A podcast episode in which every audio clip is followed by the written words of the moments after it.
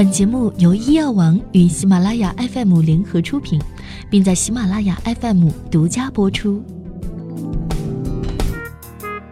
Hello，各位小耳朵们，你们好，欢迎收听本期的医药健康早知道，我是莫蜜。在生活中，我们常常听闻老人们说：“我有骨关节炎，走不动。”那么，究竟什么是骨关节炎呢？据介绍，骨关节炎指由多种因素引起的关节软骨纤维化。皲裂、溃疡、脱失而导致的关节疾病，发病原因尚未明确，但与年龄、肥胖、炎症、创伤及遗传因素等有关。作为一种退行性病变，骨关节炎的发病与年龄的增长有着很大的关系。随着人类平均寿命的延长，骨关节炎的发病率越来越高。六十岁以上的人群当中，患病率可以达到百分之五十。七十五岁的人群则达到百分之八十，所以呢，它也被称为是老年性关节炎。据相关数据显示，目前全世界关节炎患者有三点五五亿人，截止去年，中国关节炎病人已经超过了一亿，并且人数还在不断的攀升。骨关节炎作为一种较为常见的关节疾病，严重影响着老年人的生活质量。接下来，我们来了解一下骨关节炎的五大特点。第一个特点，关节肿胀。骨关节炎的症状表现为关节周围局部性肿胀，但是随着病情的进展，会发展成为关节弥漫性肿胀、骨囊增厚等症状。第二点，关节发热。由于关节处血液较少，所以正常情况下关节摸起来应该是凉的，也会比其他身体部位的体温低。如果关节是热的，甚至发烫。那就说明关节可能产生了炎症，这个时候应该及时的去正规的医院检查。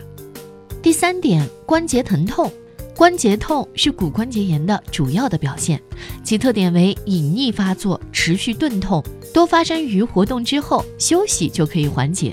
但随着病情的进展，关节活动还会因为疼痛而受限，甚至休息时也会发生关节痛。第四点，关节僵硬。骨关节炎的患者晨起时还会出现关节僵硬的现象，或者久坐之后突然感觉到有些关节像上了锁一样动弹不得。这种情况一般在早晨起床之后特别明显，经过活动之后可以缓解。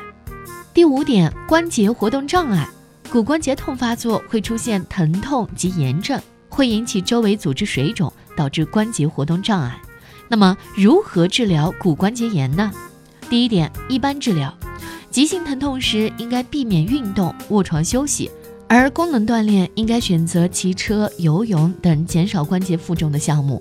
生活上应该控制饮食，中老年人推荐富含蔬菜、水果、坚果、鱼类的地中海饮食，高纤维、高蛋白的食物提供饱腹感的同时，减少肥胖发生的可能性。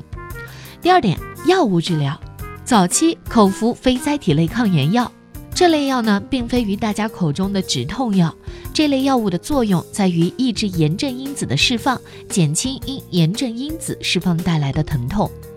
第二种，中早期，这时我们可以在关节腔内注射玻璃酸钠。这也并非是大家所认为的封闭。如果将关节比作发动机，那么玻璃酸钠就是机油，起到润滑营养的作用。第三点，全程。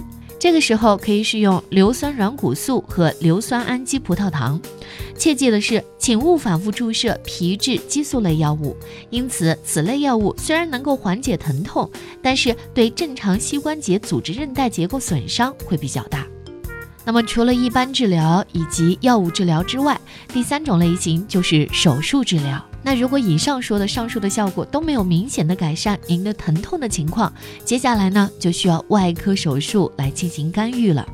早期手术的方式，关节镜，也就是冲洗清理加上诊断探查，微创治疗的同时能够让病人快速的健康。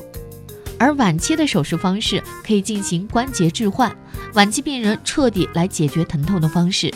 有一些注意事项要跟大家分享。一旦出现了关节方面的问题，建议大家及时的就医，切不可以认为是一个小问题而置之不理，更不可以自病自医，避免延误治疗的时机。好啦，那今天呢和大家一起分享的健康小知识就到这里了。有什么不明白的地方，都可以在留言区来评论，我们都会咨询专业的医生来回答的。大家记得持续关注我们的栏目，也欢迎大家参与到我们每周的直播答题互动当中，来获取更多的健康知识，同时还可以领取奖品哟。感谢各位小耳朵的收听，要点击订阅关注，爱你们，比心，我是莫咪，下期见，拜拜。